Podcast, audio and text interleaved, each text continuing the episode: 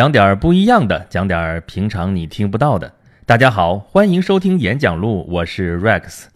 呃，好久没有跟大家在一块聊天了啊，上一次还是去年的事情了啊。今年这一期到现在迟迟出不来，不是我没啥想跟大家说的啊，实在是俗务缠身。而且待会儿如果大家仔细听的话，有可能能在背景音里边听到一些电钻的声音啊。我们楼上一直在装修，每天晚上，每天晚上，每天晚上。啊，所以也没有一个特别好的环境啊。当然，这些都是借口，都是理由，就是你犯懒了，你就没好好做节目。好，这事儿该打，我也不做辩解。咱们好好开始说咱们这期的节目。咱们这期跟大家说什么呢？最近有一个词儿已经越来越热了，就叫做丝绸之路。而且，对于丝绸之路的这个发展，已经上升到了国家战略的层面了，就是叫“一带一路”嘛，对吧？我们中国在将来的若干年之内，要着力发展“一带一路”，就是丝绸之路经济带和海上丝绸之路。这个丝绸之路是个啥？大家都应该清楚，咱们从小教科书都学过嘛，对吧？就是我们古代的一条沟通亚欧大陆两端的一条路，它的起点是我们中国的长安，也就是现在的西安市，它的西端就到了欧洲，啊，有的人说它就到了黑海的沿岸。有些人说它的西边的终点是伊斯坦布尔，就是原来叫君士坦丁堡，就东罗东罗马帝国的首都。也有人说不是这个新罗马，西端的终点一直可以到现在的罗马，就是真正的罗马，就是那个意大利的罗马。甭管到哪儿吧，总之这个丝绸之路是横贯东西的一条几千年来流传下来的一条东西交通的大动脉。那在这条大动脉上发生的故事那是太多太多太多了。啊，有兴趣的同志们可以去百度。我百度是啊，人说了，您都可以去百度了。那我们在说些什么呢？哎，本节目还真不是完全是一个知识性的一个节目啊。就是就还那话，您要是真想了解一些知识性的东西的话，您去内事不决问度娘，您大概都能知道个大概齐。那我在这儿要说什么呢？我在这儿就说一些，呃。百度不着的东西，或者说你，就算你百度着了，可能大家也不见得会都会关注的东西。哎，所以有那么多的故事，我为什么就选我要讲的这些事情呢？那肯定是出于我的考虑，我在思考的一些问题，我想拿出来跟大家来分享。咱们言归正传，咱这题目还是叫丝绸之路是个啥？刚才已经说了，丝绸之路是个啥？那是一个官方的说法，或者说历史教科书上的一个说法。那我这个地方要讲丝绸之路是个啥呢？第一条我要想讲的是，丝绸之路这个词儿啊，它不是一个中国人提出的概念，不是说中国人原来有一条路叫丝绸之路，不是这个意思。我们你去查都能查得到，一八七七年是一个德国人里希霍芬他提出来的这么一个概念啊，他他把当时就东当时在东西方就从中亚到中国，呃，经过新疆啊什么这条路，把它叫做丝绸之路，它还没有现在说的这么长。在这条路在之前的时候有过好多好多的名称啊，比方说叫玉石之路，比方说叫佛教之路，但是最后呃都没有这个丝绸之路传的广，大家接受的比较多，所以最后这条这条路就叫做丝绸之路。这事儿吧，其实让我想到了另外一个我们现在都经常在讲的一个名词，就叫做四大发明。这个四大发明其实也不是中国人提出来的概念啊，我们中国人其实从古到今上下五千年发明的东西多了。为什么这四个东西啊，造纸术、印刷术、指南针、火药这四个东西能称得上是四大发明呢？哎，这事儿也不是中国人最早提出来的，这是英国人李约瑟博士提出来的。说啊，中国曾经在对人类的贡献有这么四大发明，哎，这四个发明在深刻的影响了人类发展的历史。但其实吧，这四个东西对于人类历史确实有非常非常大的贡献，这一点儿也不假。但是呢，中国人其实对它的体验并不是多深，是。西方人对他的体验，就欧洲人对他的体验是更深刻，啊，这一点咱们鲁迅先生当年有一个非常著名的一个论断，非常精彩，就是说啊，中国人四大发明是中国人发明的，这一点儿没错。但是呢，中国人拿它干什么呢？比如说火药，干嘛呢？就逢年过节挂个小鞭儿，啪啪啪啪的响，那是放那个驱邪的，对不对？然后指南针，啊，中国人拿来干嘛？就看鱼。啊，然后人家西方人拿它干嘛呢？拿那个指南针就去去那个去大航海，就是引领了大航海时代。没它就不行啊，没有罗盘，这个海就大航海时代是根本不可能存在的。然后火药呢就变成了武器，然后反过来再打中国人。啊，造纸术、印刷术也是这样，咱们也就印个鬼画符，对吧？然后去那个道士过来捉个鬼什么的，人人家就是印大量，首先印圣经，然后印各种各样的科学昌明的这种书籍什么什么的。所以，对于四大发明的的重要的意义来说，中国人其实最开始没有那么深的体验，啊，直到西方人说啊这个东西非常牛逼之后，中国人才说啊这东西确实很牛，我们以此为荣。那这丝绸之路这事儿也有点那么个意思。这事儿德国人先提出来的丝绸之路啊，我们后面觉得这个概念很好嘛，然后我们就拿过来用，反正，呃，觉得也很贴切，然后就一直这样用下来，啊，当然这倒也没什么，但我就是说，大家可能从这件事情上可能会有一，应该是有一点思考啊，我就不多说这个事情了。然后下面我不知道大家有没有想过这事儿啊，为什么这个丝绸之路会叫丝绸之路？咱们刚才也说了嘛，这个之前。呃，这条路也被叫过什么玉石之路啊、佛教之路啊，呃，什么什么的。嗯，为什么丝绸之路成了大家都容易比较接受的一个东西呢？呃，丝绸之路当然并不只卖丝绸，但是丝绸是这这条路上贩卖的东西的一个代表啊。刚才说的玉石，玉石肯定也是大宗啊。我们都知道夜明珠啊，什么葡萄美酒夜光杯，夜光杯是啥玩意儿？这是葡萄是啥？葡萄就是从丝绸之路上传过来的。的一种农农作物，你说葡萄这个词儿，其实我们现在是啊，说是汉语里边叫葡萄，但它这个造字法我们都知道，这是一个西域的名词。还有像琵琶这种词啊，胡琴儿为什么叫胡琴儿呢？对吧？它是胡人用的东西，这都是通过丝绸之路传过来的东西。所以这条路上不只是在贩卖丝绸啊，但是为什么是以丝绸为代表呢？这个事情其实非常有意思，就是在古代的这种。人类早期的这种长途的国际贸易当中啊，其实最大宗的商品都是奢侈品。为什么？其实非常好理解，因为运输实在是太困难了。你想想，这个丝绸之路沿途都是些什么地方？我们从西安出发往西走，走叫河西走廊，河西走廊，然后过去之后，大沙漠、高山。大湖中间还有游牧民族袭扰，然后到阿拉伯世界，然后再从那边到欧洲，中间穿过那么长的区域，这个运输当中，你说你要运点价格便宜的东西，你就运点日用品，你说你亏不亏？对不对？这俗话说的是无利不起早。这丝绸之路上来来往往走的都是多数都是客商，都是买卖人做买卖的吗？都是搞国际贸易的这些人。你这些人，你让他做赔本买卖那是不可能的，所以他们只能是去贩卖那些奢侈品。为什么叫奢侈品呢？价高啊，对不对？单价非常非常的高。那丝绸，丝绸就是最典型的奢侈品。丝绸轻啊，对不对？便于运输，体积小，单价高，这就是非常典型的奢侈品。你看看路上还运些什么东西？比方说玉石。陶瓷，哎呀，都是这些。然后你看，比方说唐朝就好多这种西域客商啊，都是卖什么呢？都是来卖那些珠宝，然后换回中国的丝绸，就来来往往这样的往来贸易嘛。包括后来你看，说海上丝绸之路上边运输的一些啊，比方说你看发掘南海一号里边出土的东西，从海底下挖出来的沉船上面都是些什么金呀、银呐，对吧？宝石啊、珠宝啊，然后陶瓷啊这些东西，基本上都是奢侈品。一直到后来，我们说到了大航海时代，我们现在叫地理大发现时代。你说那些人，呃，像什么达伽马了，什么麦哲伦啊，什么哥伦布，他们出海是干嘛呢？纯粹就是为了验证地球是圆的，然后我从这个地方往西走，然后一直走啊走，一直能再回到原来的地方，就就就干这事儿吗？哎，这确实也是当时大航海的一个原因，但这个原因并不是最初的动因，也不是最强烈的一个动因。最强烈的动因还是为了发财，发财就是要搞贸易，要挣钱。所以，比如说哥伦布，我们说哥伦布发现了新大陆，我们说他是个英雄。现在看，我们说他是个英雄，但实际上他是在内疚当中去世的。为什么呢？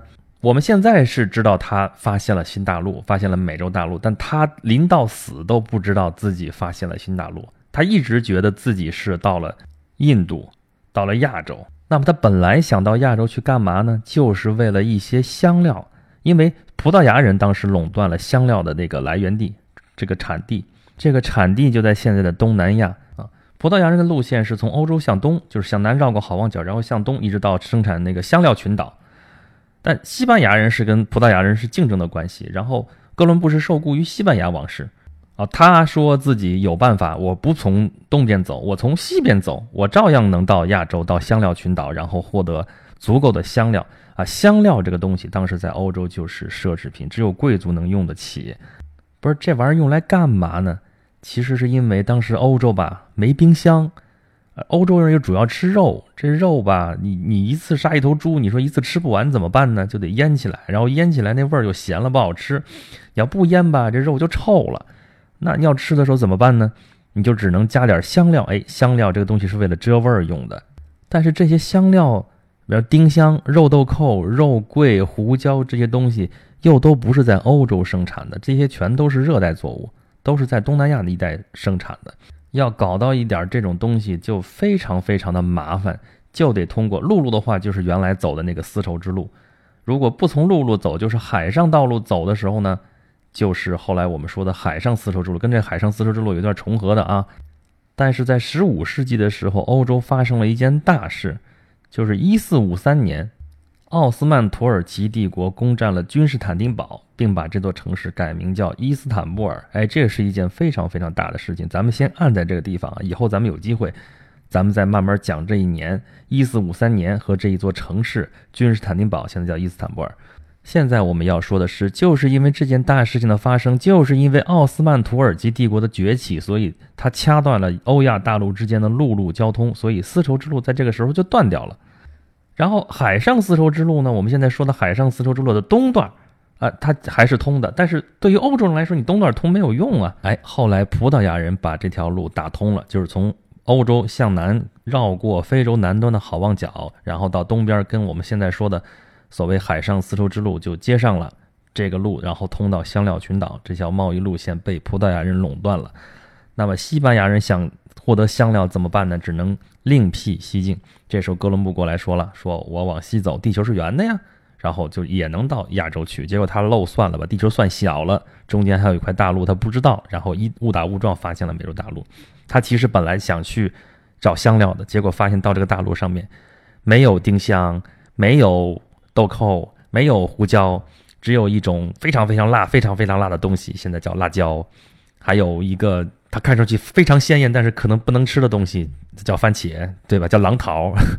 然后后来我们知道这是美味佳肴，但是那个时候觉得，然后他觉得特别特别有愧。然后金银当时他也没有发现多少，所以他到死也不知道自己发现的是新大陆，到死也觉得自己有愧于西班牙王室的重托，没有带来巨大的财富。后来的麦哲伦其实也在干同样的一件事情，他也是想从欧洲向西出发，看看能不能到达亚洲。最后他成功了，他的船队成功了，应该说他自己是功败垂成，他自己死在菲律宾。但是我想在这个地方说的一件事情，也是一个细节，其实是麦哲伦从西班牙当时出发的时候啊，有五条船啊，他一共在路上花了三年的时间。到最后他自己死了，他自己死了，然后回来只回来了一条船，上面剩了多少人呢？十八个人，就这么惨。但是他最后这条船上呢，有一批香料，有些丁香啊，什么其他的这些香料。然后他这些剩下的这些船员把这个香料卖掉之后，不光能 cover 掉当时三年前的这个全部的投资，而且最后还有一大笔利润。这个香料的利润就那么大，这就是奢侈品的力量。啊，咱们这扯远了啊！本来是说丝绸之路，结果扯到大航海去了。以后有时间有兴趣，我们可能会专门讲一讲大航海，这中间有意思的事情也是非常非常的多。呃，接着说丝绸之路，第三点我想说的一个事情是，丝绸之路其实并不是一通到底啊。我们刚才说了，起点是长安城，西边有说到黑海的，有说到地中海的，有说到君士坦丁堡的，有说到罗马的，这不一而足啊，这不是一条路，首先。这不是一条路，它中间有很多的岔道。但是我想强调的意思，并不是说它有多少岔路，而是说这个路是很少有人从头走到尾的啊。商人那就是基本上两点之间做这个来往的这个生意，对吧？他没必要从头走到尾。这其实也不奇怪，就跟我们现在一样。我们说现在，比方说我们现在高速公路，高速公路网建的非常发达嘛。比方说连霍高速，我们从连云港到霍尔果斯口岸。也不是所有的人都从连云港开车到乌到霍尔果斯那么老远，对吧？而且这条路不是说两千多年前开通了，到现在一直就是这个样子，中间是几废几兴。因为宗教的原因，因为战乱的原因造成的这个事情，所以它也不是一直都这么繁盛。我们从中国历史的角度来讲的话，它中间至少经过了几个阶段。我们现在可以去说，我们比方说中国先秦之前，可能就是一些简单的试探，然后一些局部的一些通路、一些商路还没有完全的贯通。呃，到汉唐的时候，我们以张骞通西域为标志，说丝绸之路从这个时候开始正式贯通了。啊，这个其实是很带有官方的色彩的，就好像说我张骞通西域之前，我就认为这路就不通，现在张骞通了西域了，所以这丝绸之路就通了。当然不是这么回事儿，呃，但是就从官方的角度来说，确实是看到啊，从汉朝，呃，张骞后来班超又重新通了西域，然后到唐朝，我们一直跟西域、跟中亚的很多的这些国家和地区，我们都有非常密切的往来，啊。不光是通商啊，还打仗啊啊！中国汉唐的时候是直接统治西域，尤其是唐朝，其实唐朝是唐帝国主义啊，对外扩张。我们现在还很自豪地说，我们是在开疆拓土，这都是在丝绸之路上发生的故事。然后到了宋朝的时候，我们宋朝的国土其实汉人政权直接统治的地方没有到西域，所以路上的这个丝绸之路有所衰败，但是海上的丝绸之路却是兴起了。然后丝绸之路再次兴盛，反而是到了元朝，蒙古人从东到西基本上就统一了整个欧亚大草原，所以丝绸之路反而出现了一个非常有意思的局面，就是有史以来第一次，全部的丝绸之路的这个道路基本上都在一个国家、一个政权的控制之下，这反而让这个丝绸之路非常的通畅。因为原来就是各个国家分别管各个自己的地盘嘛，它互相之间会设一些关卡呀，会收关税啊，会会做各种各样的阻挠啊，什么什么东西的。其实你通过这条路并不是那么顺畅。现在都是在蒙古人统治之下，所以这个路走起来其实就非常的顺。这个在客观上其实促进了东西方的这个沟通、这个交流。然后就是在这个时候，马可波罗来了，他用他欧洲人的视角，把这个时期、把这条道路、把这个他的目的地就是中国。整个的一个风土人情啊，什么什么东西就记录了下来，然后给了欧洲人一个非常美丽的一个遐想。这个遐想一直持续到后来奥斯曼土耳其帝国兴起，把这个东西方的这个交通要道给阻隔，就是把丝绸之路给打断了。这个时候，西方在路上搞不定这件事情，只好从海上再重新找这个路线的时候，所以从客观上来讲，丝绸之路的衰败间接的导致了地理大发现的产生。所以，我们现在回过头来看丝绸之路啊，虽然丝绸之路这个名词是欧洲人造出来的，但是我们现在用这么多年，也也也一直用这个词儿，也用的比较习惯了啊，用它来指代一下我们几千年来东西方的陆路交通啊，再加上海上丝绸之路海上的交通，其实它象征的是一种精神，象征的一个东西方交流的这么一种愿望啊。当然，这个交流并不都是非常和平的。里边有很多的战争，有杀戮，有掠夺，啊，当然也有很多比较和平的，比如说我们说，呃，玄奘法师啊，唐三藏、唐僧西天取经的故事，还有一些，啊，比如刚才讲的马可波罗的故事，这条路历史太悠久，上面上演的故事也是千差万别。我们现在再把这个名词给呼唤出来，刚才说已经上升到国家的高度，我们要建“一带一路”嘛。其实这跟当年张骞通西域是一样的，就是它也是一个政府主导的一个主动的行为啊。它现在已经是我们现在说中国梦的一部分嘛。这里面应该有很多的机会，很多的商机啊。现在说这个商业跟之前的那种古代的奢侈品贸易肯定不一样，但是奢侈品贸易仍然是这条路上的一个非常重要的组成部分，这个是还会继续，但是现在肯定是增加了一些新的内容。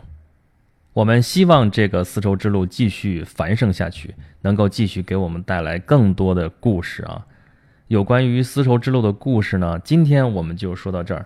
如果大家有兴趣的话，我们有机会的时候可以再多说一些，再开个专题，我们接着聊丝绸之路。